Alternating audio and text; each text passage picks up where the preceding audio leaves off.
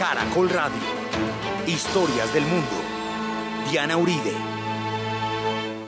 Les invitamos a los oyentes de Caracol que quieran ponerse en contacto con los programas, llamar al 267, llamar al 268 6797, 268 6797 o escribir al email de auribe arroba hotmail.com o a la página web www.casadelahistoria.org.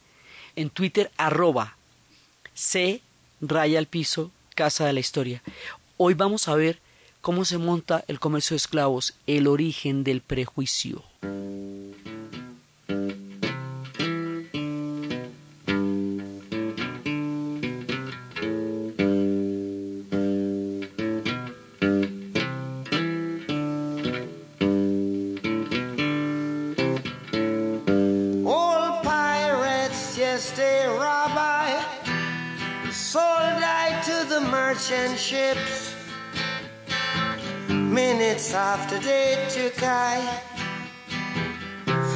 The bottomless pit, but my hand was made strong by the hand of the Almighty. We forward in this generation triumphantly. Won't you help to sing these songs of freedom? Cause all I ever have redemption songs, redemption songs. Emancipate yourselves from mental slavery. None but ourselves can free our minds. Have no fear for atomic energy, cause none of them can stop the time. How long shall they kill our prophets while we stand aside and look? Ooh, some say it's just a part of it. We've got to fulfill the book. Won't you help to sing these songs of freedom? Cause all I ever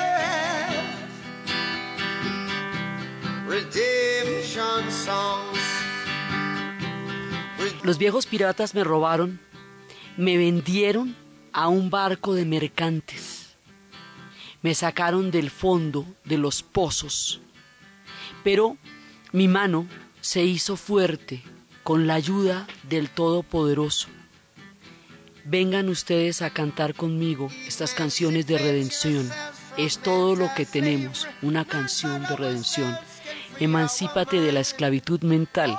Solo tú puedes liberar tu mente y no le temas a la energía atómica, que nada de eso va a poder detener el tiempo. ¿por qué no se sientan conmigo a cantar estas canciones de libertad? Es todo lo que tenemos, una canción de redención, dice Bob Marley. La vez pasada estábamos viendo cómo una serie de factores confluyen para generar un fenómeno histórico que es un crimen contra la humanidad de los más grandes, prolongados y terribles que se haya cometido jamás y que destruye el África, el África que teníamos. Pues teníamos un África lo más de chévere. Estábamos montados en los grandes reinos, que en el Gran Zimbabue, que en el Songhai, que en el Mali, que en el Ghana, carne en Borno. Estábamos montados en toda una historia de civilización del continente, de imperios, de leyendas, de mitos fundacionales, de estructuras familiares, de jerarquías. Teníamos toda una historia. Y de pronto se atraviesa el comercio de los esclavos de la, de la esclavitud transatlántico. Y después vamos a aclarar por qué el transatlántico, en qué lo diferencia de otro tipo de esclavitud que había habido en el continente antes, que era hacia el lado del Océano Índico, por el cuerno del África, en, hacia el año 800, en las épocas de los árabes, pero el comercio transatlántico es distinto. Y vamos, eh, estábamos viendo por qué. Entonces, lo que va a pasar aquí es que el África va a perder el control y la autonomía sobre su propio destino. Y el capital humano que es el mayor activo que pueblo alguno tenga, va a ser considerado una mercancía y llevado en millones a través del océano, constituyendo el gran crimen histórico. Y esto sí va a desvertebrar al África porque el tipo de esclavitud que había en tiempos de los árabes, el que se hacía por Zanzíbar, y que hace que haya muchos afrodescendientes en Irak, en Irán, en la India, a orillas del Océano Índico, ese tipo de esclavitud, a pesar de lo terrible, porque la esclavitud no es chévere nunca, ese tipo de esclavitud no alcanza a desvertebrar el África, pero la transatlántica sí. Y en África había esclavitud entre los mismos pueblos a partir de guerras y a partir de deudas, pero nunca a partir de pueblos o de razas, que es lo que va a variar ahora. Entonces estábamos viendo una serie de factores, los descubrimientos geográficos, la forma como los portugueses entraron en el Atlántico, estábamos viendo el surgimiento del capitalismo, como una forma de economía voraz que no se detiene ante nada y que le pone precio a absolutamente todo y que eso va a ser la diferencia entre la esclavitud que había en tiempos del Imperio Romano y en tiempos de los griegos y en tiempos de los persas. A esta de ahora porque es que esta sí se monta a una escala mundial que es la escala del capitalismo y la época de los grandes eh, de las grandes exploraciones geográficas. Entonces factores que están fuera del alcance y fuera de la decisión de los africanos van a alterar su destino de una manera trágica y brutal. Y la historia de África ya no va a ser la historia de África solamente. Hasta ahorita estamos en el continente, tenemos relaciones con los árabes, relaciones con, eh, con otros pueblos, pero estamos en África, los pies en África, la mirada en África. Ahora, con el comercio de esclavos, la historia deja de ser de la tierra africana solamente para convertirse en una historia mundial, porque este comercio va a alterar todas las relaciones planetarias y va a generar lo que una historiadora mexicana llama la tercera raíz en el caso de América Latina, sí, pues la raíz indígena, la raíz europea y la raíz afro, la tercera raíz.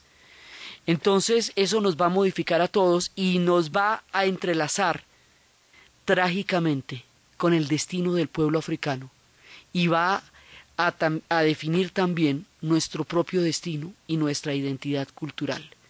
Entonces, la vez pasada estábamos viendo este comercio lo montan los portugueses.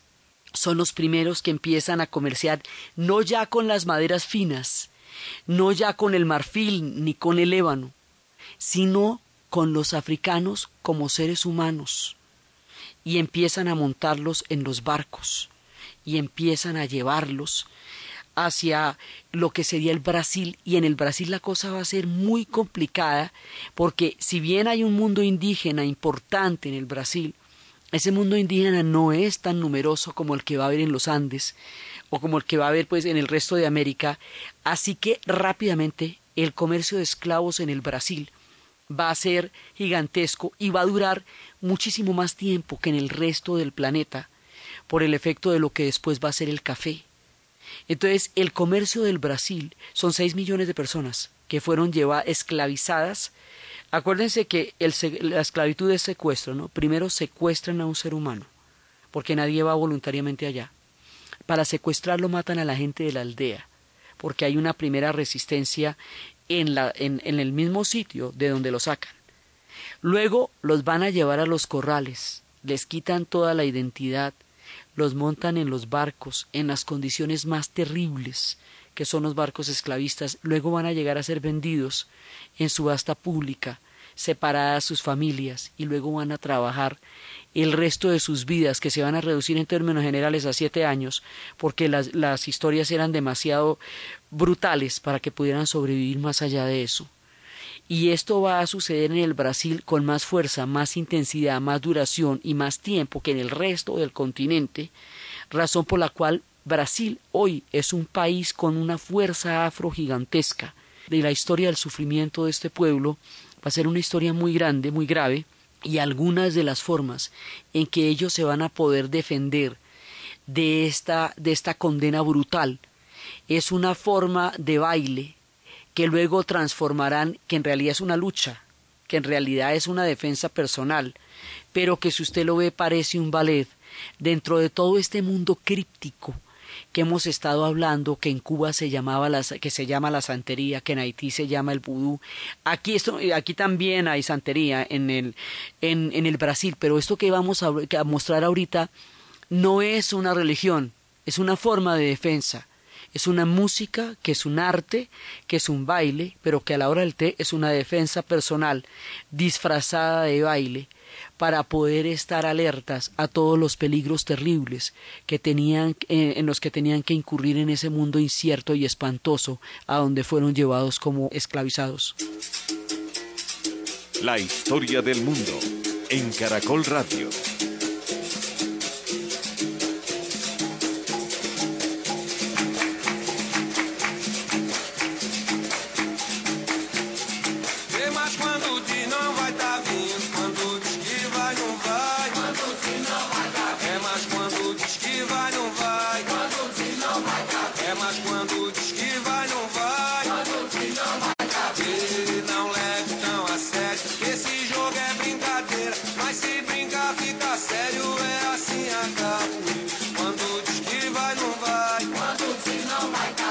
Hoy la capoeira es un arte y es un arte que se lleva con orgullo, pero en su época era una defensa, una defensa de un mundo hostil y muy bravo. Entonces, aquí va a pasar una cosa que es la diferencia fundamental entre la esclavitud que se presentaba al interior de los pueblos africanos eh, la esclavitud que se va a presentar con los árabes, que era muchos de los pueblos que salieron de allá fueron durante los reinos Songhai hacia el año 800, que fue cuando se dio el gran comercio de esclavos por la vía de Egipto que llevaba hacia, hacia el Medio Oriente y que llevaba hasta el mismísimo Irán y hay eh, manifestaciones muy parecidas de este birimbao a las orillas del Océano Índico, lo que hablaba que por el cuerno del África y por Zanzíbar, mucho más abajo, entraba el comercio era hacia la ruta del Océano Índico. Pero ¿cuál es la diferencia de lo que va a pasar con, con el comercio transatlántico? En el comercio transatlántico, digamos, en ninguno de estos momentos estas personas perdían su carácter de seres humanos, eso no estaba en cuestionamiento. Era una fuerza de trabajo esclava, pero la naturaleza misma de ellos no se ponía en cuestionamiento. Lo que va a pasar con los europeos, primero los portugueses, ingleses, franceses y españoles. Los españoles van a entrar tarde, pero con una fuerza muy grande y lo más duro, lo más duro de todo esto les va a tocar y hasta el final casi del siglo le va a tocar a los cubanos. Entonces resulta que hay una cosa que se llama el Código de Negros y en el Código de Negros los franceses y los ingleses declaran que las personas del continente africano son mercancías. Y de ahí en adelante los excluyen de los censos de la población y los censos de, de este traslado se encuentran es en los libros de contabilidad porque los declaran bienes muebles. Y al declarar los bienes muebles, habíamos dicho y decimos y repetimos, borran su historia. Porque usted va a entrar a justificar un crimen y la manera de justificar un crimen es invisibilizando la naturaleza cultural e histórica del pueblo al cual usted va a someter y reducir al carácter de mercancía. Entonces es ahí cuando toda la memoria del mundo songhai, maliense, Carmen, Borno, Zimbabue, todo eso se borra y no se, el, comercio de esclavos se vuelve una cosa tan supremamente cotidiana que nadie lo cuestiona, que nadie se pregunta de dónde vienen ellos, ni quiénes son ni quiénes eran, como no pueden llevar su religión, como no pueden llevar sus nombres, les cambian los nombres por los nombres de los dueños de las plantaciones.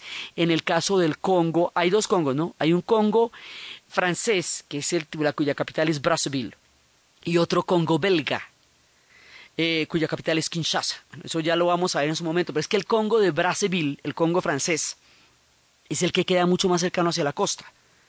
Ahí hubo un fenómeno devastador y se les cristianizaba antes de montarlos a los barcos.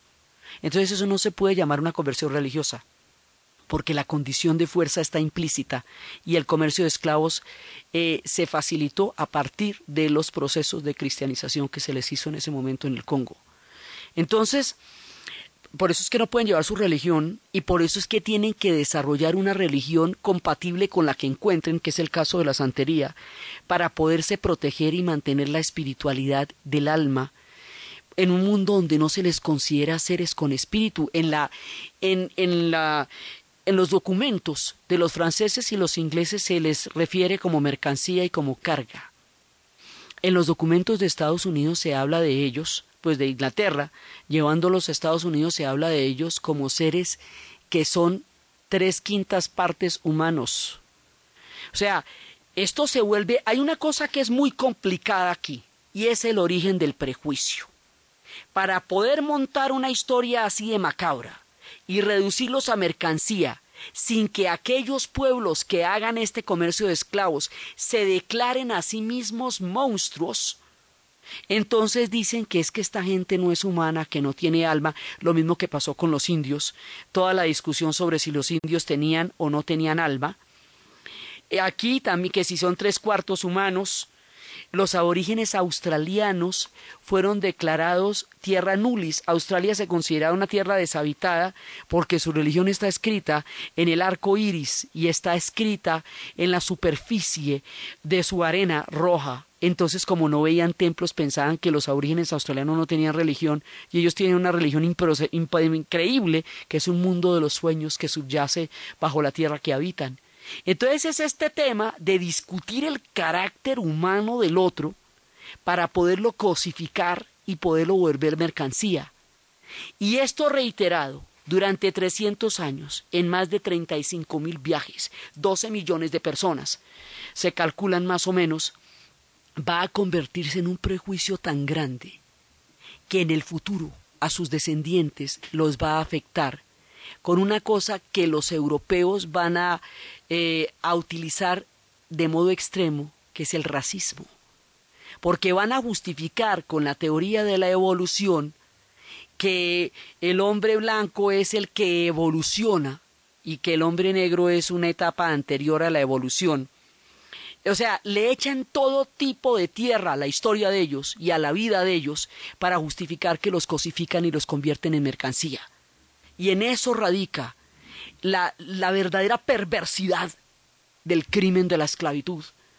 Entonces, esto va a ser una cosa muy complicada, porque revertir eso es un proceso cultural que está todavía en, en desarrollo. O sea, en, muchos, en muchos momentos porque eso se montó un prejuicio ahí para justificar un comercio. Y ese comercio era la azúcar. El azúcar en su momento va a ser tan importante como el petróleo es hoy día. Era el comercio más grande, era el comercio más poderoso. Lo que llamamos comercio triangular es que los europeos llevaban sus manufacturas a África, sacaban los, los, africanos y eran esclavizados. Decimos esclavizados porque nadie nace ni es esclavo, es esclavizado.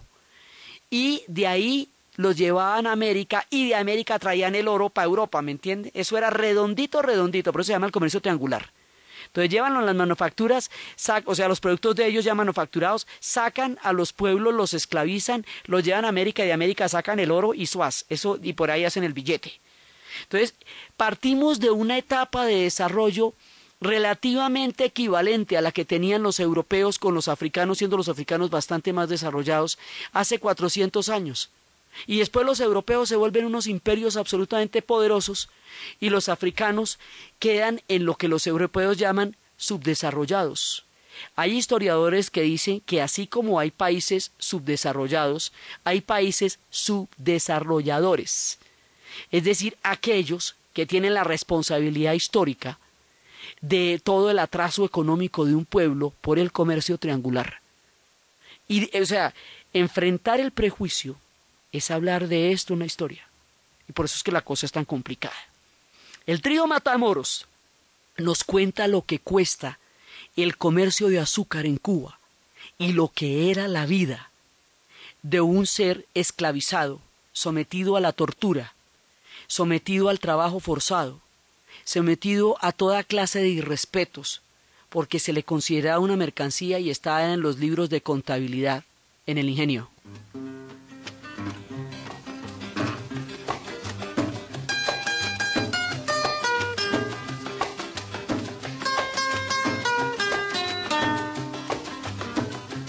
no agarré.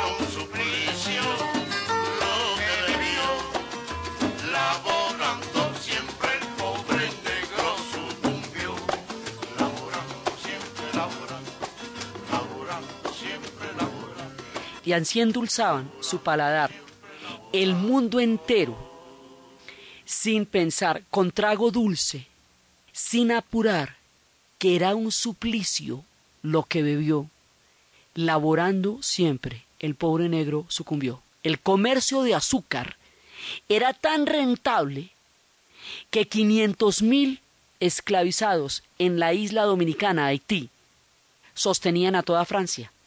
O sea, el, el promedio era que cinco franceses se sostenían con el eh, uno de, se sostenían con, con, el trabajo de cada cinco franceses se sostenían con el trabajo de ellos. O sea, ellos generaban una riqueza tan grande. En esa época Haití, dominicana, era el, el sitio más próspero, más rico y generaba la mayor cantidad de riqueza para Francia. Entonces, aquí va a haber una acumulación de dinero y de capitales sobre el sudor, el trabajo y la sangre de los pueblos africanos, que es lo que va a hacer que ellos se conviertan en imperios y los pueblos africanos vayan a quedar rezagados en la historia con respecto a los imperios. Y eso es la esclavitud. Eso no lo cuestionaba nadie. ¿Por qué era tal el billete que se movía ahí? Y cuando un comercio genera un dinero tan grande y una rentabilidad de tal tamaño, la gente no tiene la costumbre de cuestionarse el valor ético de lo que están movilizando, porque todo el mundo vivía de eso. Ahora, a ellos lo llevaban por especialización. La gente de Mali la llevaban para la minería porque eran los que sabían del oro. Había unos que sabían del arroz y los llevaban a las plantaciones en los Estados Unidos. Había, digamos, el pueblo africano tenía una serie de conocimientos técnicos y una serie de conocimientos ancestrales sobre la agricultura, sobre la minería y de acuerdo con eso eran llevados para los diferentes oficios. Así que ni siquiera se les reconoce la, eh, la destreza que tenían para el conocimiento de, de, de disciplinas y de técnicas importantísimas en la época sino que eh, era como si su trabajo no, no tuviera ningún tipo de especialización. O sea, es un trabajo que no se va a valorar de ninguna manera. El comercio de armas de fuego, estábamos viendo la vez pasada, fue parte de lo que contribuyó de la manera más perversa a este tráfico en el caso de los reinos de Dahomey, cuando empezaron a, a llevar las armas de fuego y se aprovecharon eh, de las rencillas internas que tenían con las armas de fuego también. Entonces se van juntando todas las circunstancias para que este comercio se vaya volviendo cada vez más rentable y cada vez más pueblos europeos estén involucrados en el comercio. Así que aquí va a llegar gente de todas partes. Van a llegar pueblos de Angola, pueblos Lucumí, pueblos Congo, pueblos de Bámbara, van a llegar eh, pueblos Yoruba, pueblos Ayó, pueblos Hausa, o sea, pueblos de todas partes van a ser llevados a todos los extremos del continente, también a Europa, a Inglaterra, a Francia. Ellos van a construir las ciudades, ellos van a empedrar las ciudades. Ciudades como Ouro Preto en el Brasil son hechas a mano por ellos.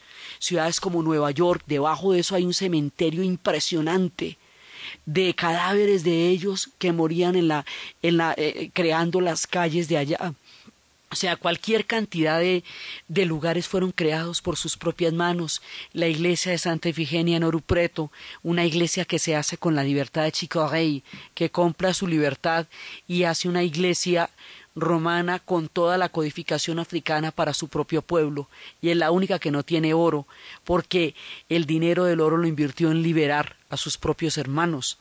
Entonces se va armando todo esto, y se va, esto ya va a hacer que se globalice. Esto se llama la segunda diáspora africana. Se llama la segunda diáspora africana porque la primera diáspora africana es el origen del hombre. El hombre como ser humano, la especie de los homínidos, nace en África, nace en Kenia, en Etiopía, en Suráfrica, los primeros cráneos nacen allá. La primera diáspora es cómo salen los pueblos africanos a poblar el resto del planeta Tierra. Esa es la primera gran diáspora africana. Y no es una diáspora forzada, es una diáspora de distribución por la tierra. Ellos son el origen del hombre hace más de cien mil años y hay unos que tienen dos millones de años, como es el caso de Lucia en Etiopía, del esqueleto negro que se encuentra en Kenia. Y ellos son la evolución de todos los seres humanos. La segunda diáspora va a ser la esclavitud y la esclavización es la que va a hacer que estos pueblos vayan a dispersarse por todas partes.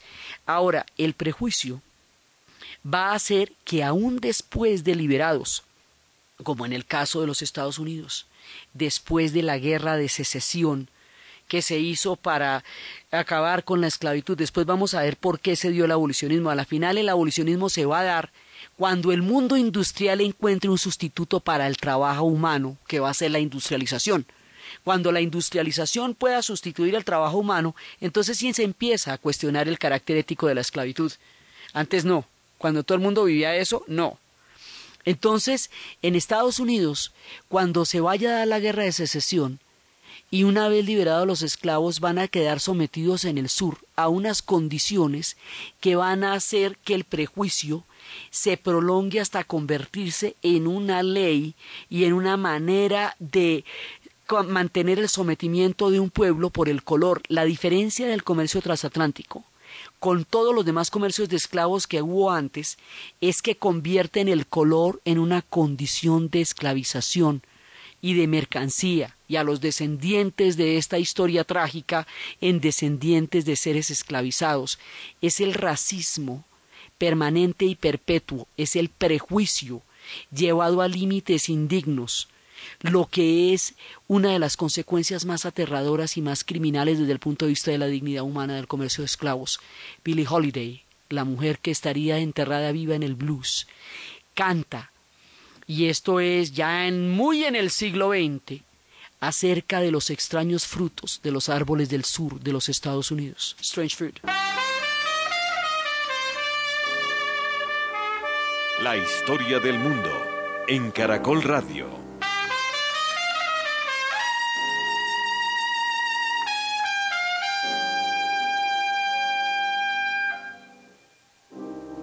Southern bear strange fruit, blood on the leaves and blood at the root, black bodies swinging in the southern breeze.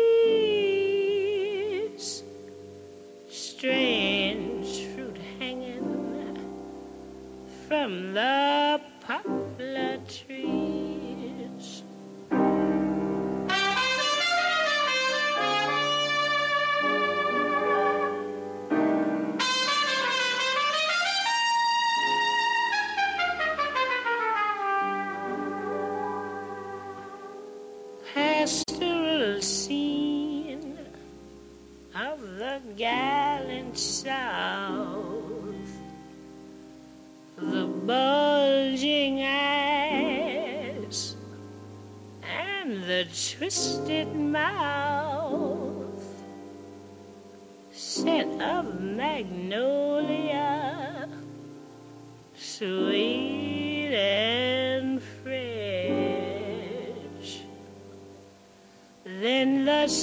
Smell of burning flesh. Here is a fruit for the crows to pluck, for the rain together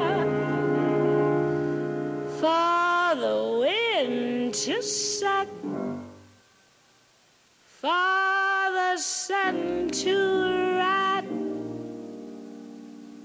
for the tree to drop.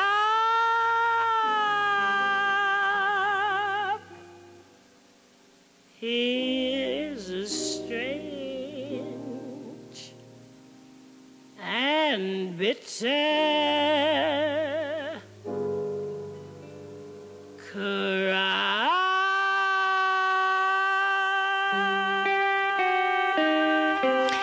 Los árboles del sur producen un extraño fruto que se balancea. Son los frutos, son los, los, los miembros de la comunidad negra linchados en los árboles, que se mueven en el calor del sur, que se mezclan con el olor de las magnolias y de la carne quemada. Es un fruto para que los cuervos picoteen, para que el viento seque, para que el calor pudra. Es el fruto amargo y extraño de los árboles del sur. Eso es en el sur de los Estados Unidos. La canción es de 1935. En 1947, Truman, que no era ninguna perita en dulce porque él fue el que montó la bomba atómica, pasó una ley para penalizar el linchamiento de los miembros de la comunidad negra en el sur de los Estados Unidos y la ley no pasó a segundo debate. En 1960 todavía era estaba despenalizada, era legal el linchamiento de miembros de la comunidad negra en el sur de los Estados Unidos. Entonces, las consecuencias históricas de este prejuicio llevado al desconocimiento de un pueblo y de su dignidad y de su carácter humano, hacen que cosas como estas o cosas como el apartheid en Sudáfrica puedan ocurrir en el futuro y haya quien las legitime y crea en ellas. O sea, es un crimen que se prolonga en el tiempo porque desproveyó a un pueblo entero por el color y el origen del derecho a la vida, a la libertad y a la dignidad. Entonces esto es una cosa absolutamente terrible y este comercio se va a volver completamente natural. Entonces hay historias de cómo estaban en las plantaciones, que si estaban en las cocinas. Hay fuertes críticas como la cabaña del tío Tom, que dicen que trata de dulcificar una cosa que era profundamente amarga.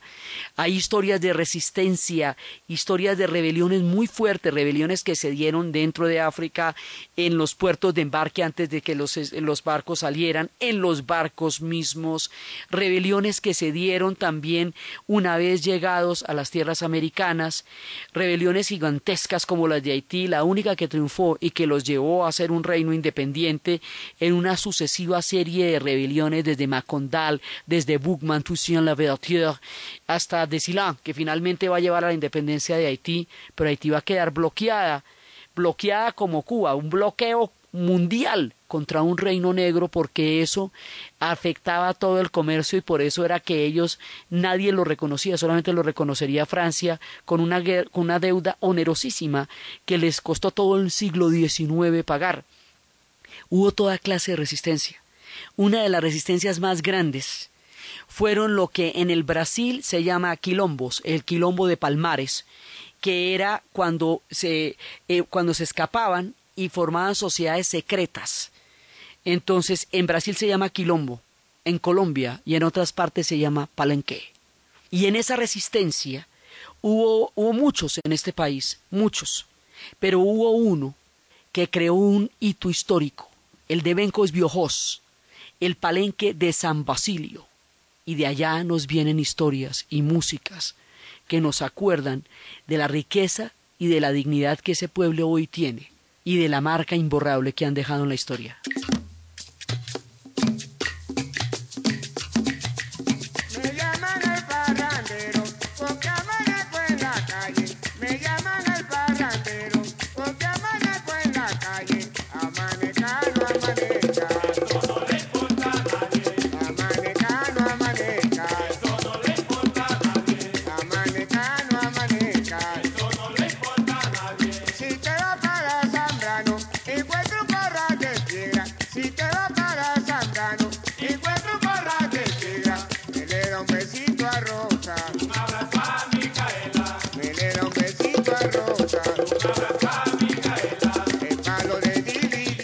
Palenques eran eh, sociedades que ellos lograban hacer escapándose de donde habían sido esclavizados y creando sociedades libres, eso llamaban cimarrones. Cimarrones eran los, las personas esclavizadas que lograban escaparse y finalmente lograban hacer pactos que les permitían eh, seguir existiendo como tales o lograban mantenerse durante casi 50 años, que fue que duró el, el quilombo de Palmares, uno de los más grandes en el Brasil, o la, la tierra de Llena en México, en, en el pueblo que hoy todavía existe.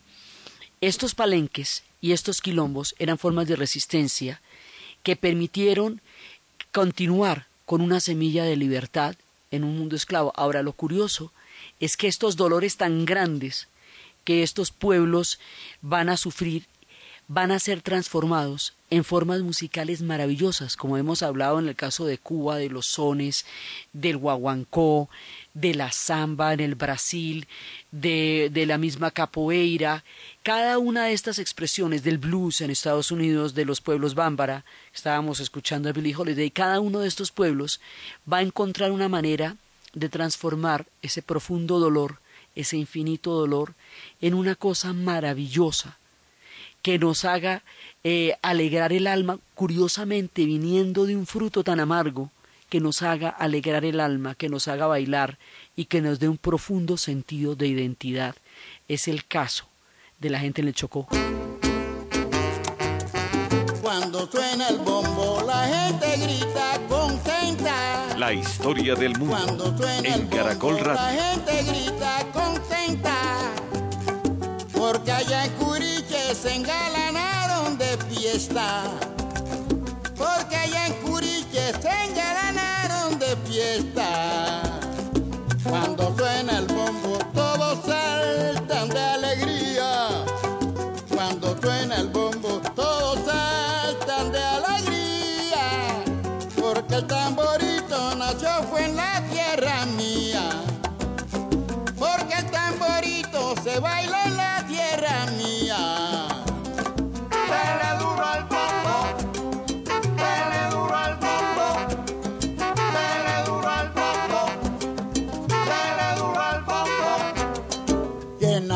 Cupica, vaya Solano o jurado.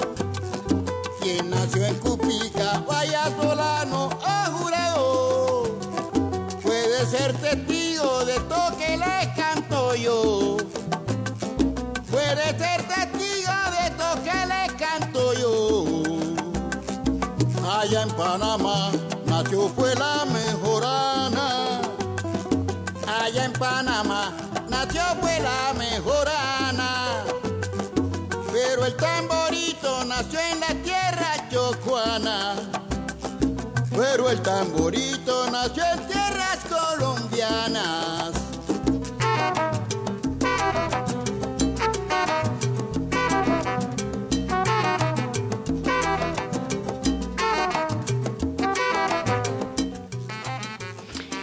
Lo más heroico, lo más profundo y lo más poderoso es que la gente del Chocó resistió este amargo trago de la historia y los que le han tocado y los que le tocan todavía con una con una posibilidad histórica que nadie se imagina, la alegría. Ellos oponen la alegría a toda la adversidad de su destino y de su historia. Y hay en esa alegría de ellos una epopeya, un acto de heroísmo, un acto de resistencia y sobre todo un acto de dignidad histórica que logra resignificar y recrear las más aterradoras historias de dolor que han vivido y todavía viven desde estas épocas del comercio triangular. El pueblo chocuano responde con la alegría a la que sea y para las que sea. Entonces, esto va a dividir la historia del África y lo que va a hacer es que detiene su reloj. Ellos iban divinamente, no tenían, estaban en lo suyo, igual que los demás pueblos, estaban en lo suyo, desarrollando sus propias culturas y sus propias historias.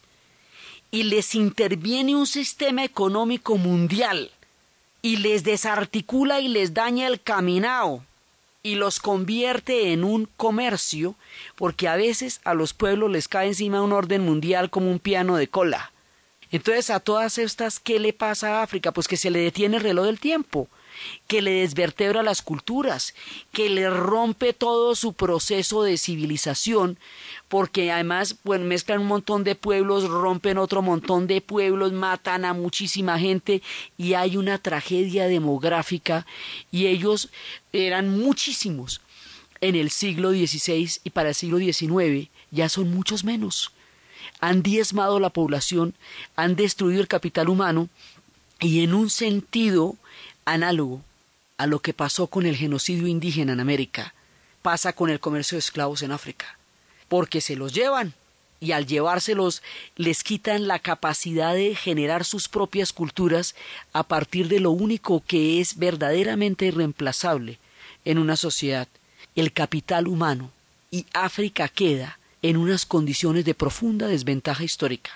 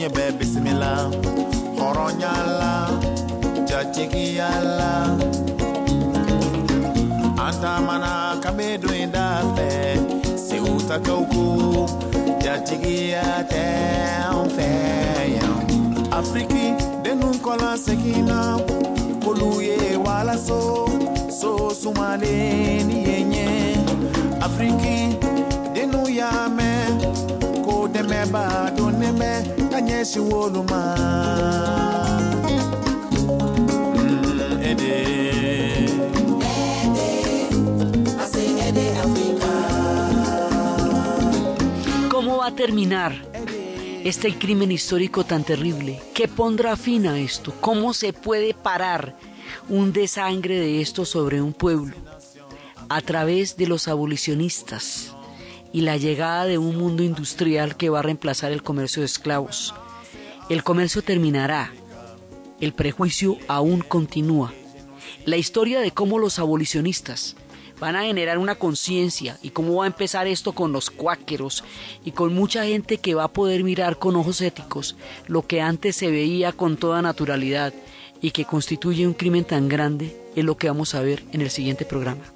Entonces, desde los espacios del momento en que se detienen los relojes del África, desde los espacios de los seres humanos convertidos en comercio y en mercancías, de la tristeza infinita, del crimen histórico, de la resistencia, de la música como única manera de vivir, de la esclavitud mental de la que se deshacen los hombres a través de su propia dignidad, y de la ayuda de una infinita espiritualidad que les hizo atravesar un trago tan amargo en la historia, en la narración de Ana Uribe, en la producción Jessy Rodríguez. Y para ustedes, feliz fin de semana.